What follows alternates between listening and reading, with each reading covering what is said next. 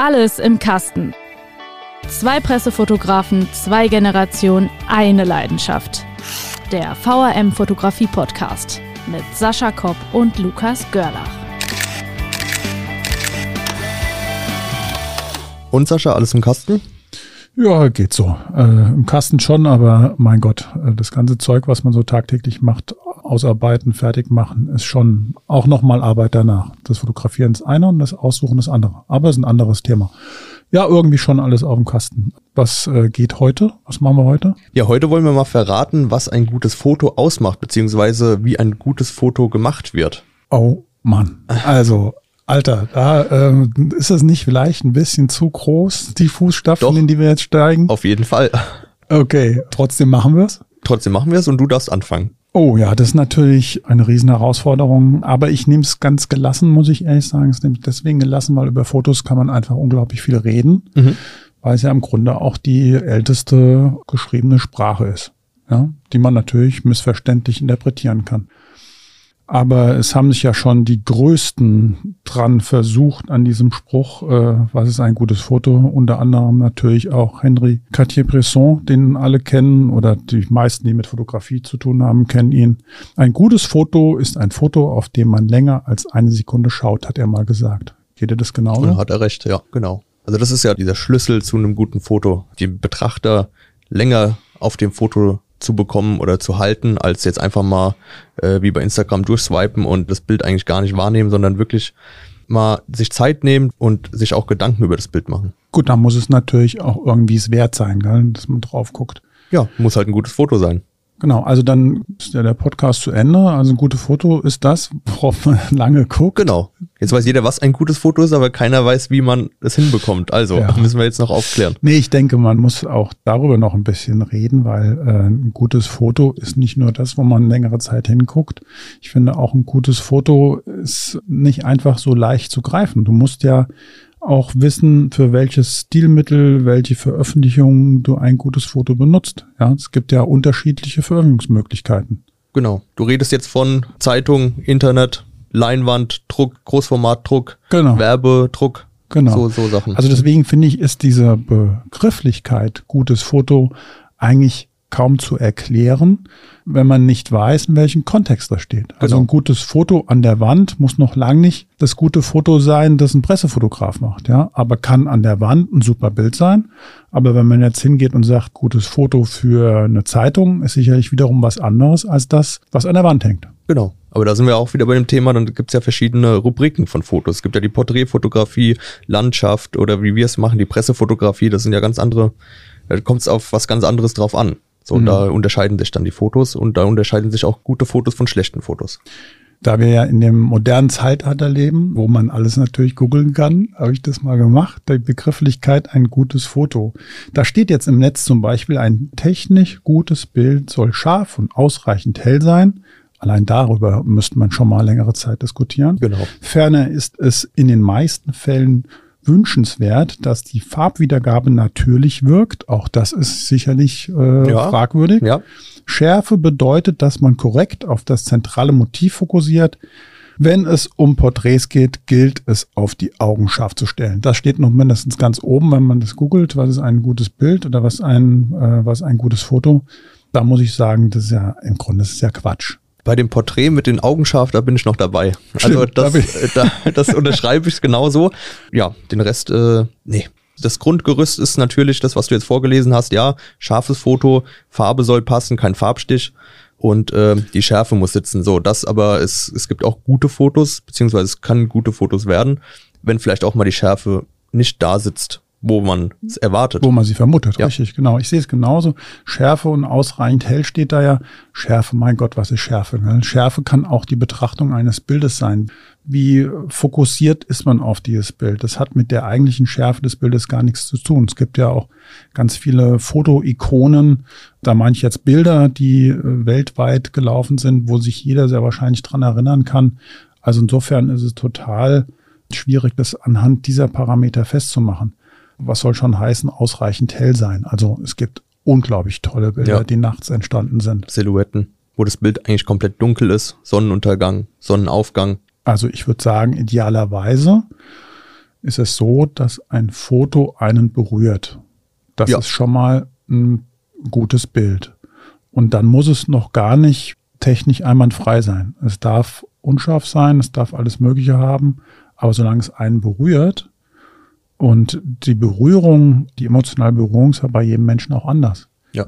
Deswegen gibt's halt auch immer Diskussionen um Bilder. Und es sollte dem Fotografen vielleicht noch was geben. Ja, was zum Beispiel, woran hast du da gedacht? Monetär, Geld oder wie meinst du das? Naja, der Fotograf muss ja im ersten Moment erstmal zufrieden sein mit dem Bild, wird sich ja Gedanken gemacht haben. Und wenn jemand das Bild nicht versteht, was ja auch ab und zu mal vorkommen kann, aber der Fotograf genau weiß, das und das hat er sich so vorgestellt, die Schärfe soll nicht da vorne sein, das ganze Bild soll nicht scharf sein, dann ist es Ah, sein, ja. sein Bild. Jetzt Und verstehe ich, was du meinst. Ja, das stimmt.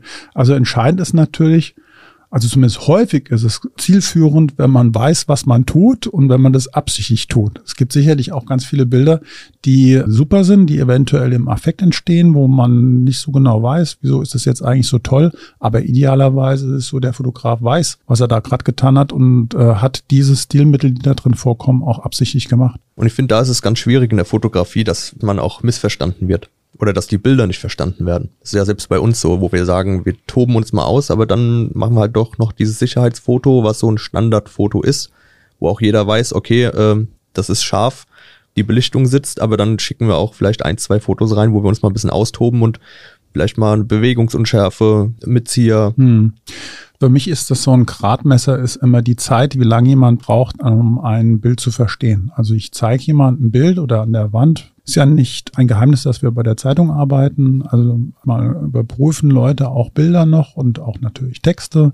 Und dann wird über ein Bild geschaut und dann macht sich der ein oder andere Gedanken. Und dann ist es häufig äh, manchmal so, dass wenn du ein sehr gewagtes Foto hast, dass ich den Leuten ein bisschen mehr Zeit gebe, es zu verstehen aber nicht übertrieben viel Zeit. Wenn dann irgendwann mal kommt, nee, ich verstehe es nicht, nach zwei, drei Sekunden, dann ist es auch am Thema vorbei. Man muss aber zumindest die Bereitschaft haben, sich länger mit diesem Bild auseinanderzusetzen. Und das kann man natürlich bei einer Zeitung nicht permanent verlangen von dem Betrachter. Und auch nicht vom Fotografen. Manchmal gibt es auch Sachen, die man gar nicht so aufnehmen kann, dass sie spektakulär wirken, beziehungsweise dass man eine Perspektive einnehmen kann, wo der Betrachter das Bild nicht direkt versteht. Aber du hast recht, das ist auch so mein Ziel immer, die Leute erstmal so in das Bild reinzuziehen, aber den Lesern dann auch automatisch mit dem Bild schon so die halbe Geschichte vielleicht zu erzählen. Ja, das ist natürlich ein hoher Anspruch, genau. Den ähm, kriegen berühmte Fotografen hin. Wir bemühen uns tagtäglich, es Ja. auch irgendwie hinzukriegen. Aber es gibt natürlich auch solche Fotoikonen, ja, fotografische Ikonen, wie ich denke, du wirst es auch kennen, das Bild, wo so ein afghanisches Kind guckt mit Stahlaugen, also wirklich glasklare Augen. Das ist ein Bild von Steve McCurry. Das ist dieses afghanische Flüchtlingsmädchen. Kannst dich an dieses Mhm, Bild noch ja. erinnern? Das war so ein Titelbild von äh, Geo, glaube ich, damals. Und das war wirklich absurd gut, ja, also großartig. Auch in den Kontext, äh, das hat alles gestimmt, die Farben haben gestimmt. Das war jetzt mal ein Bild, wo wirklich einen auch sofort berührt, finde ich. Da stimmt die Devise mit den Augen, dass die auf jeden Fall mal scharf sein müssen. Das ist richtig. Aber interessant ist, dieses Bild ist ja jetzt nicht so super, weil der Fotograf so eine unglaublich teure Kamera hatte. Das habe ich tatsächlich mal nachgeblättert. Der hat das damals mit einer FM2 gemacht. Ja, die kriegst du heute gebraucht für 200 Euro. Wo es war jetzt damals nicht gebraucht, aber prinzipiell war das nie eine teure Kamera gewesen. Gell? Und trotzdem ist hier entscheidend das Auge des Fotografens und die richtige Zeit. Der, Der Moment. Moment, genau. Der Moment ist auch ein Part in der Fotografie, der unglaublich wichtig ist. Mhm. Und der ist automatisch auch ein bisschen mit Glück verbunden. Glück zu haben, den richtigen Moment erstmal zu finden, abwarten zu können, auch die Zeit mitzubringen und dann äh, auszulösen. Also ganz wichtig, aber da hatte ich ja schon mal das Zitat, glaube ich, in der ersten Folge gebracht, zum Fotografieren braucht man Zeit, wer keine Zeit hat, kann ja knipsen. Mhm. Ich denke, damit ist alles gesagt. Mhm, Ja, wichtig ist aber auch, dass man die Blickrichtung auch immer ändert. gell? Also dass man immer bereit ist, auch auf sich quasi umzudrehen. Also da, jetzt hauen wir ein Ding nach dem anderen raus, aber eins habe ich noch, das ist mir noch in Erinnerung, da weiß ich nicht mehr so genau, wer das war, aber der hat mal geschrieben oder es wurde mal gesagt, wer nur in die Richtung schaut, in die alle anderen blicken, der sieht auch nur das, was alle anderen sehen. Das finde ich, das trifft für Fotografen besonders gut zu. Ja. Ganz wichtiger Punkt. Hans Pollner war das gewesen. Der ist mir jetzt nicht so geläufig. Das ist bestimmt peinlich, da ich das jetzt sage. Aber prinzipiell sagt er da genau das Richtige. Nach der Devise funktionieren auch gute Bilder. Und er sagt ja auch eigentlich, er gibt ja diesen Tipp, auch andere Perspektiven da einzunehmen. Mhm. Mal nach links, nach rechts zu schauen und auch sich, auch ein kleiner Tipp nochmal so, nicht auf die nachträgliche Bildbearbeitung, die man ja jetzt hat, so verlassen. Wenn Störer im Bild sind, die wirklich stören, Strommast, irgendwas, dann geht man halt den Schritt links und den Schritt rechts und denkt sich nicht, ja gut, dann äh, das mache ich dann in Photoshop alles weg, sondern wirklich sich mal bewegen, nach links, nach rechts laufen, mal nach oben schauen, nach unten. Hm, aber das ist ein interessanter Part, den du da gerade sagst. Wie siehst du das mit äh, Veränderung? Weil heute ist ja alles möglich. Gell? Du kannst ja eigentlich hingehen und sagen, okay, der Mast ist im Weg, den mache ich weg und das mache ich weg und hier mache ich weg. Macht das auch ein gutes Bild aus, so viel wie man nur kann im Rechner bearbeiten? Ja, du, du sprichst jetzt nur von wegmachen. Also ich finde es viel schlimmer, noch einen Himmel blauer zu machen, als er eigentlich ist. Oder mhm. vielleicht sogar den Himmel ganz auszutauschen, ist mittlerweile ja auch möglich. Mhm. Und das finde ich schon, also das grenzt schon wirklich an Manipulation. Oder das ist Manipulation und mm, also ja. Naja, äh, ganze Himmel auszutauschen ist natürlich Manipulation, aber ich denke zum Beispiel, das bisschen Nachbelichten des Himmels, das hat man früher in der Dunkelkammer auch gemacht. Also das hat man auch so, als man noch ganz puristisch äh, in der Dunkelkammer gearbeitet hat, man auch mal etwas nachbelichtet und etwas abgehalten. Also das ist für mich zumindest in dem Bereich des Möglichen, was man machen darf, bis zum gewissen Grad. Ja, also ich finde, es sollte nicht, der blaue Himmel sollte dann nicht strahlblau sein, sondern wenn der ein bisschen blau war, darf der ein bisschen mehr blau haben, aber nicht so absurd blau, dass man sagt, was ist denn hier los? Mhm. Also ich sehe eigentlich alles so, was mit Belichtung zu tun hat, sehe ich jetzt noch nicht so krass als Manipulation, sondern eine Belichtung kann gern mal äh, bisschen heller gemacht werden oder dunkler. Mhm. Die Tiefen können ein bisschen hochgezogen werden, die Lichter ein bisschen nach unten. Aber wenn es dann wirklich darum geht, Sachen auszutauschen, Sachen wegzuretuschieren, die auf dem Bild waren und später nicht mehr, nur weil sie einem nicht gefallen, das ist schon grenzwertig. Aber so erzielen natürlich viele Menschen unglaublich gute Bilder. Also wenn ich jetzt auf Instagram durchgucke und auf Facebook und wo, ach, was gibt's noch alles? TikTok und schlag mich tot, wobei TikToks eher mit äh, laufenden Bildern. Ich glaube Videos, ja. Okay, dann bleiben wir mal bei der Fotografie. Also die einschlägigen Kanäle, wo man so mit Bildern umgeht, da äh, sind ja wirklich den Veränderungen Tür und Tor geöffnet. Das finde ich immer völlig absurd manchmal. Ja. Also die kriegen auch nie ein Like von mir, wenn ich ehrlich bin. Du siehst es dann auf Anhieb, dass es so krass manipuliert war. Nicht immer, das gebe ich ehrlich zu. Gell? Aber wenn es mir zu absurd erscheint, wenn das Schiff vor, was der Kuckuck, einem strahlenblauen Himmel mit dem perfekten Wölkchen und dann äh, vorne ist dann eine ganz andere Lichtführung als da hinten, ja, dann, dann nervt mich das eher, ehrlich gestanden. Ja. Ich habe eine Zeit lang sogar bei mir den Hashtag ohne Filter reingebaut, weil ich das total absurd fand, jetzt hier tausende von Filtern drüber laufen zu lassen, bis das Bild dann richtig schön ist ja, schwierig. Also Manipulation, finde ich, ist sicherlich ein separates Thema, das wir nochmal ansprechen sollten. Aber um das beste Bild zu erzielen oder ein schönes Bild zu erzielen, ist es für mich erstmal nicht so wichtig. Schwierig zu sagen. Bin ich jetzt etwas selbst am Stocken? Wenn du Privatmensch bist und ein tolles Bild machst und aber ein super Foto davon haben möchtest und durch leichte Manipulationen dann ein Top-Bild hinkriegst, dass du dir an die Wand hängst, schwierig. Kann ich mir gut vorstellen, dass man das dann auch noch akzeptieren könnte. Privat mache ich es sogar. Ja? ja. Nicht ganz so krass manipulieren, aber man hat ja schon irgendwie so einen eigenen Look, den man hat. Mhm. Oder den man ja fotografiert. Man hat ja auch eine eigene Bildsprache irgendwann. Mhm. Und ähm, ja, alles, was ich in Instagram poste, dem verleihe ich dann noch so einen eigenen Farblook. Aber wirklich nur Farblook. Also mhm. da werden keine Himmel ausgetauscht oder Leute reinretuschiert, wegretuschiert. Es kann mal sein, dass wirklich, wenn Störer im Bild sind, das wäre jetzt keine Ahnung, irgendwie ein Blatt oder sowas auf dem Boden, was mich extrem stört. Mhm. Hätte ich natürlich jetzt auch beim Fotografieren wegtun können. Aber wenn es mir im Nachhinein erst auffällt, wird halt sowas mal wegretuschiert. Aber Gut. das landet dann auch nur bei mir privat auf der Instagram-Seite. Das heißt, das machst du beruflich nicht? Nein. Alles, was in der Zeitung erscheint, ist äh, eins zu eins so. Also da wird auch mal, klar, der Himmel vielleicht ein bisschen angehoben von der Helligkeit oder ein bisschen dunkler, wenn er zu hell war.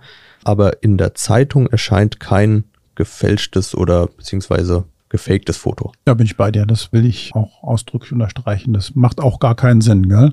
Wenn man sich da in diese Spirale reinbegibt, dann weißt du gar nicht mehr, wann ist es denn überhaupt noch gefaked und wann nicht. Also wir lassen, versuchen irgendwie die Finger davon wegzulassen.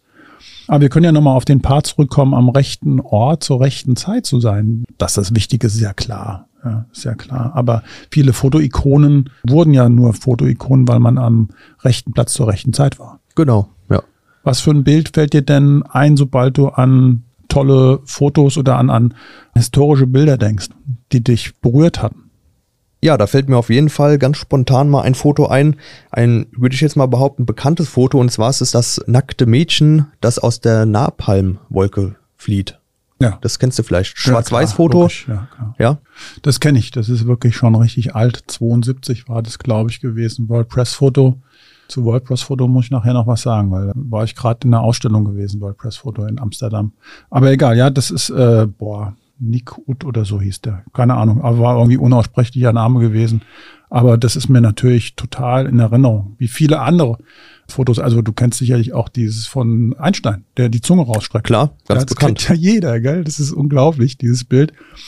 Daran können wir mal kurz, kurz festmachen, ist es ein gutes Bild oder ist es ein nicht gutes Bild? Das ist ein gutes Bild, weil es jeder kennt.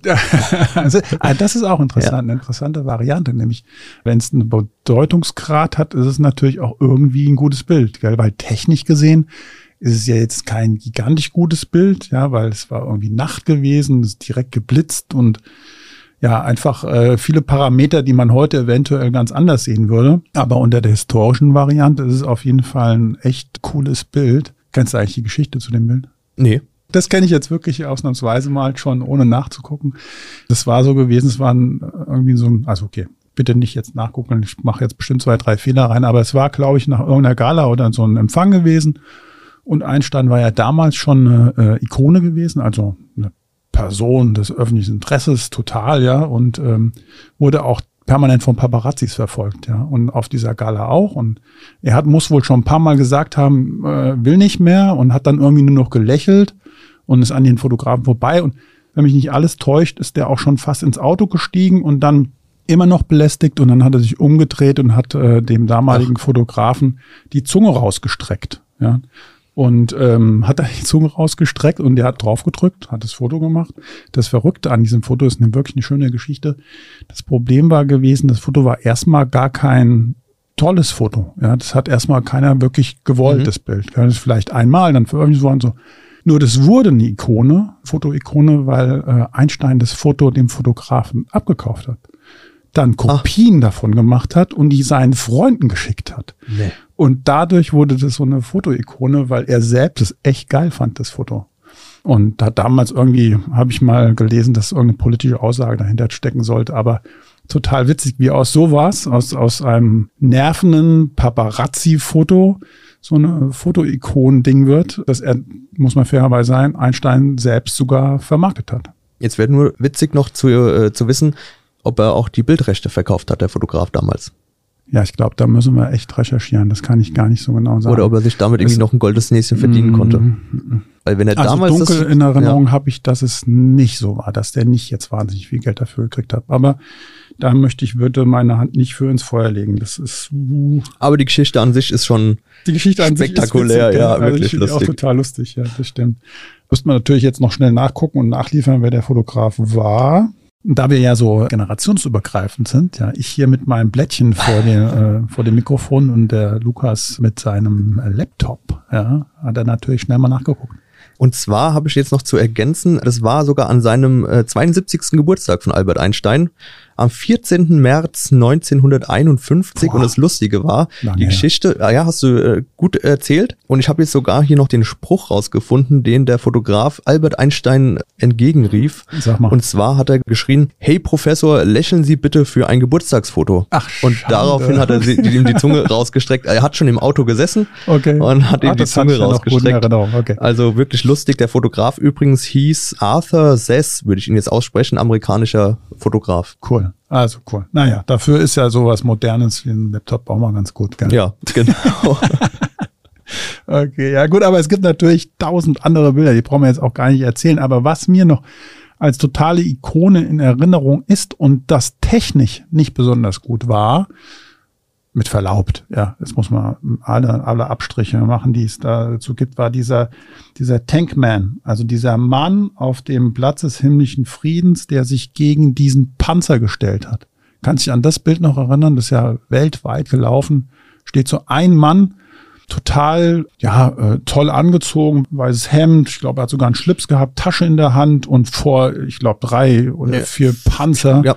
Ey, das war ein, eine, eine Fotoikone ohne Ende und der Fotograf, der hat es damals, glaube ich, aus dem Balkon von seinem äh, Hotelzimmer gemacht. Also die Perspektive war so ein bisschen von Mhm. oben. Mhm. Waren vier Panzer, genau. Äh, eine Person, weißes Hemd, schwarze Hose. Was ein ja, Bild, stand davor. Also, Wahnsinn. Mega. Und weißt du, oder besser gesagt, ähm, das Verrückte an diesem Foto ist, den Mann hat man nie rausgefunden, wer das ist. Ach, Ja, okay. man hat nie rausgekriegt, wer das ist. Also das war, also gut, müssten wir jetzt schon wieder, aber das machen wir nicht, sonst hängen wir hier die ganze Zeit an irgendwelchen Rechnern. Aber meiner Information nach, oder das, was ich mal vor langer, langer Zeit zu dem Bild mal nachgeguckt habe, hat man damals das noch nicht rausgefunden, wer das war. Mhm. Krass, gell? So viel Mut zu haben. Hammer. Könnte ich nicht, glaube ich. Also bei dem Bild, was ich gemeint habe mit dem Napalm-Mädchen, die haben sich ja irgendwann mal getroffen. Genau, das Mädchen und der Fotograf. Das ist mir auch noch in Erinnerung. Die haben mich getroffen und ich glaube, das ist nach Amerika und ähm, also spannend und total berührend und äh, also das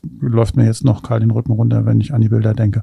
Aber weil wir jetzt gerade bei einem World Press Foto waren, also ich war jetzt letztens gerade bei der World Press Foto Ausstellung, das sind natürlich immer Wahnsinnsbilder darunter, gar keine Frage und immer super Fotografen, ja, super Kollegen, die da aktiv sind und mein Gott, wir in unserem kleinen poplichen Nest hier Mainz, Wiesbaden, Darmstadt, ja, pff, ja, das ist die Weltpolitik. Aber, jetzt kommt das kleine Aber, was mich da immer ein bisschen stört danach, ich gehe aus dieser Ausstellung raus und bin immer total deprimiert. Weil, Ja, weil es, es kommt nichts Positives. Ja, also auf dieser, in dieser Fotoausstellung dieses Jahr wieder 2000, heute haben wir 2022, also waren es die Bilder von 2021. Ja, gut, es war noch Corona und so weiter, ja, aber oh, äh, es ist nur Leid, Terror und wenn du da rausgehst, hast du einfach einen Hass auf die Menschen irgendwie. Mhm, das, okay. das ärgert mich total, weil es gibt ja auch unglaublich viele positive Dinge, die auch wert sind, in Fotos zu erzählen. Und auch als Pressefotograf, finde ich, darf man positive Dinge erzählen. Mhm. Ja. Also so geht ein gutes Foto, ist sicherlich eine schwierige Frage, die man so schnell nicht beantworten kann. Jetzt sind wir schon relativ lang am Babbeln. und eigentlich haben wir noch keine großartigen äh, Tipps rausgehauen, wie man denn zu einem guten Foto kommt, beziehungsweise, ja, auf dem Weg zu einem guten Foto. Da können wir ja schon vielleicht aus dem Nähkästchen ein bisschen plaudern, oder? Also wie gesagt, ich glaube, ganz wichtig ist auf jeden Fall schon mal, für was mache ich das Bild? Gell? Will ich einen Instagram-Account machen? Oder will ich einfach nur ein tolles Foto für meine Wand haben zu Hause? Ja. Also zum Beispiel bei Instagram würde ich sagen, guckt euch die Bilder an und ähm, versucht anders zu sein als alle anderen. Weil dem hinterher zu hecheln, wie siehst du es? Naja, man kann sich inspirieren lassen auf jeden Fall. Also in- Instagram ist eine super Plattform, um einfach mal reinzuschauen und zu gucken, äh, was da so ist, was da gibt. Und ähm, inspirieren lassen kann man sich auf jeden Fall, aber eins zu eins so nachbauen, die Bilder, äh, würde ich dringend von abraten. Ja, weil es ist mein, das sind natürlich dann sinnflutartige Bilder. Das macht keinen Sinn, wenn die alle gleich aussehen. Irgendwie eine andere Stilmittel äh, kreieren, das ist sicherlich schön. Das ist bei deinem ja ganz nett. Also da machst du ja dann ganz eigene Farben rein, etc. Ja, da habe ich auch, klar, äh, gibt's da so Vorbilder, die man hat, aber dann, ja, dann baut man sich die Bilder schon so ein bisschen nach. Also gerade dieses mit dem Farbton, das, da geht ja nicht darum, diese Fotos, die ich dann mache, eins zu eins zu fotografieren, sondern man hat halt so einen gewissen Look, eigentlich so einen Wiedererkennungswert, wenn Leute die Bilder sehen, ähm, ja, Ein Stilmittel. erkennen ja? sie halt, das könnte ein richtiger, echter Lukas Görlach sein. Nee, cool, ja, sehr schön. Also ähm, wichtig ist, also halten wir mal fest bei diesen Fotos, was macht ein gutes Foto aus? Würde ich auf jeden Fall mal sagen, die Perspektive ist entscheidend Ja. für vieles. Ja. ja. Mal eine andere Perspektive einnehmen. Ganz wichtig. Mit dem Schärfepunkten, das ist immer so eine Sache. Ich finde, wir arbeiten ja sehr gerne auch mit vielen Unschärfen. Ich finde, das ist immer auch ein schönes Zeichen für ein gutes Bild, aber muss nicht immer sein. Nee, muss nicht immer sein. Aber manchmal, wenn ich mir die Bilder nochmal anschaue, sehe ich oder denke ich mir dann immer so, ja, okay, da hast du jetzt genau das gleiche wieder.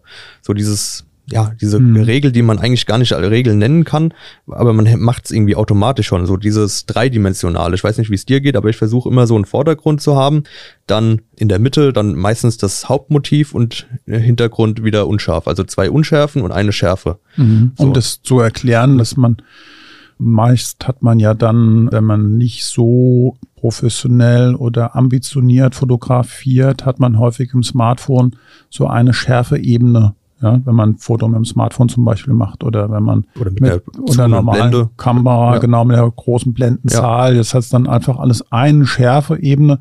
Das sieht dann so, also ich finde, das sieht dann langweilig aus. Das ist so plastisch, Entschuldigung. so plastisch, ja. Und Das andere wirkt so, das hat halt so Tiefe, ja. Mhm. Das ist deswegen dreidimensional.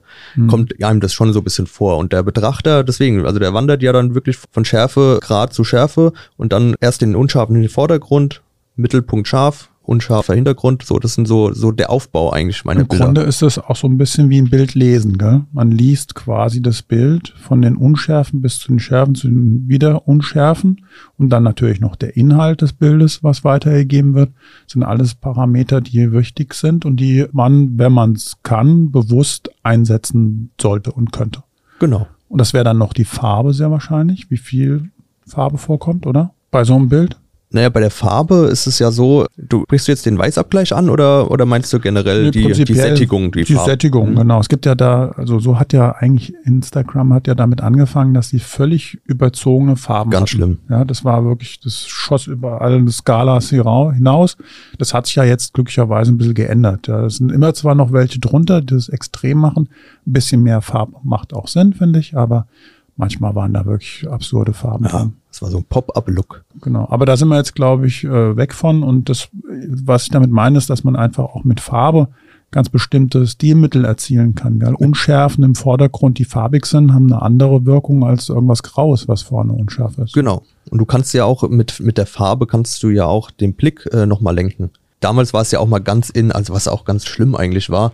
Beispiel jetzt mal eine Mondblume rot Mhm. lassen, alles sch- schwarz-weiß machen. Stimmt, das war auch mal ein Oh, Stilmittel. Ja, Mhm. das sind so Sachen oder Kommt bestimmt alles Raps, wieder. Rapsfeld war gelb und Ja, ja. alles außenrum war, war Schwarz-Weiß. schwarz-weiß. Oh, ganz schlimm. Ja, aber also du weißt ja, es kommt immer alles Ja. wieder, wieder wie die Buntschlaghose oder die, also es kommt irgendwie der Nierentisch. Ja. Also Alles kommt wieder. Ja. ja, die Schlaghosen, ja, ja alles, ist alles wieder im Trend bald, genau. Genau, aber dann kann man schon sagen, so, idealerweise erzählt so ein Bild eine Geschichte schon. Gell? Man kann natürlich auch mit mehreren Bildern eine Geschichte erzählen. Also das finde ich für Menschen, die äh, in Urlaub fahren und dann, bin ich großer Fan von übrigens, dann so ein Fotobuch aus dem Urlaub machen, weil man schön drauf zugreifen kann. Da kann man ja auch eine Geschichte erzählen. In den mehreren Bildern halt. Ja, du kannst eigentlich den ganzen Urlaub nochmal erzählen. Du Ja, kannst den und ganzen Urlaub festhalten. Und was man da, finde ich, besonders darauf achten sollte, ist nicht, dass man von einer Totalen zur anderen hüpft, sondern dass man da endlich die Gelegenheit hat, was man ja im Film sehr häufig benutzt, mal eine Nahaufnahme, mal eine Weitwinkelaufnahme, mal eine Teleaufnahme. Da kann man in so einem Bilderbuch, kann man genau so auch agieren. Ja, da hast du mal eine Nahansicht von, weißt du, guck, guck, ein Herz an einen Baum oder was auch immer. Ja. Machst du das auch so? Ja, ich mache ja mehr Urlaubsfilme. Mhm. Also ich Okay. mache, äh, ja, ja, ich habe die Kamera ja immer dabei und ähm, mache dann wirklich richtige Urlaubsfilme und äh, mit Ton und allem drum und dran. Deswegen zum Fotografieren. Da muss ich gerade mal fragen, Ja. und machst du dann da auch Bilder rein oder sind es nur Bewegbilder, die dabei sind? Also jetzt vom letzten Kurztrip in Paris äh, gab es einen kleinen Film, 20 Minuten. Mhm. Das ist eigentlich wie so ein Videotagebuch, Mhm. wo man rein erzählt, wo man ist, was man macht und wie schön es hier ist. Mhm. Und dann kommen aber auch immer so, so ein, zwei Bilder, die ich dann damit einbaue. Mhm. Genau. Die berühmte Slideshow von früher. Ja, aber ein bisschen moderner, würde ich sagen. Ja. Aufgepeppt. Okay, ja. Nee, also bei mir bleibt das Fotobuch, dass ich sofort zugreifen kann. Auch Videos habe ich eine Zeit lang gemacht. Klar, wenn du zwei Kinder hast, machst du auch immer Videos dazu. Aber bei mir bleibt dann meist das Foto haften und der Zugriff auf das Fotobuch ist halt super praktisch. Du sitzt auf der Couch, du sitzt irgendwo. Letztes hat mein Sohn gesagt, war ich denn da schon überhaupt gewesen? War mal, mal in London gewesen und dann habe ich gesagt, ja klar, warst du da schon gewesen. Der sagt, wieso? Also er ist jetzt zwölf und dann ich gesagt, weiß es nicht mehr, nee, weiß ich nicht mehr. Und dann konnte man zack aufs Fotobuch zugreifen und sagen, guck mal, da ist es. Und da kann ich mir gut vorstellen, dass du dann das Video erstmal raussuchen musst, oder? Nee, weil genau diesen Fehler mache ich dann auch nicht. Also wie normale Bilder auf der Festplatte lassen und dann nie wieder darauf zurückgreifen, sondern äh, das fertig geschnittene Video kommt dann auf, ähm, ja, hat der USB-Stick schon einen Namen? Nee, eigentlich nicht, aber äh, wir haben einen USB-Stick zu Hause, da sind die ganzen Urlaubsfilme drin, weil ich das irgendwie schon gefühlt seit zehn Jahren mache. Mhm, okay. Und es ist dann eigentlich wie so, ja, kann man schon sagen, das ist wie so eine kleine Mediathek. Ah ja. Also da sagt die- Auch schön. Sagt die Freundin dann auch, lass uns doch mal Türkei-Urlaub von 2012 anschauen. Mhm. Wie ist jung wir da noch Gaudi, waren. Ja, es ist wirklich, es ist ah, erschreckend. Ist ja schlimm, wenn dir so ein junger Typ sagt, wie jung wir waren. Ja, aber trotzdem haben wir doch festgehalten, wie viel, was, was in so ein gutes Bild drin sein sollte oder wie so ein gutes Bild aussehen sollte. Also wichtig, vielleicht wiederholen wir es gerade nochmal, kein 0815 Bild machen, sondern auf die Stilmittel achten, die man zur Verfügung hat. Sich die Zeit nehmen, Zeit nehmen Zeit ist ein nehmen. wichtiger Faktor. Mhm. die Perspektive. Mhm. Geht's dir wahrscheinlich genauso. Wenn manchmal, wenn ich äh, durch die Gegend laufe, laufe ich ein bisschen so geduckt Mhm. Und guck mal ein bisschen nach oben, Mhm. so um diese Perspektive einzunehmen. Also das ist auch ein Riesentipp. Also legt euch auch einfach mal auf den Boden oder haltet mal das Smartphone einfach unten auf den Boden oder legt's auf den Boden und fotografiert von unten. Einfach nur mal schauen und ihr habt eine Perspektive und denkt so, wow, Das ist wirklich wahr. Das, also das stelle ich auch immer wieder fest. Einfach mal Kamera auf den Boden gelegt, kommt ein ganz anderes Bild dabei raus. Gerade wenn man an Gebäuden vorbeigeht, die man tagtäglich begeht oder drumherum geht und dann mal von da unten fotografiert und schon hat man so eine, ich nenne es mal positive Irritation. Früher hat man dazu, eigentlich müsste ich ja jetzt wieder Eyecatcher sagen, weil alles äh, Anglizisten sind, aber ich finde es trotzdem schöner, wenn man sagt positive Irritation. Da guckt man so drüber und denkt sich, hm, das ist ja mal, äh, das ist meine Kreisverwaltung, die sieht aber hier mal jetzt ganz anders aus. Das Ja, genau. ich wichtig. und da hast du automatisch den Betrachter zum Nachdenken angeregt. Und schon haben Ja. wir, da sind wir da, wo wir hin wollten. gell? Ja, genau. Ja, Und schon haben wir das perfekte Foto. Ein gutes Foto, ja.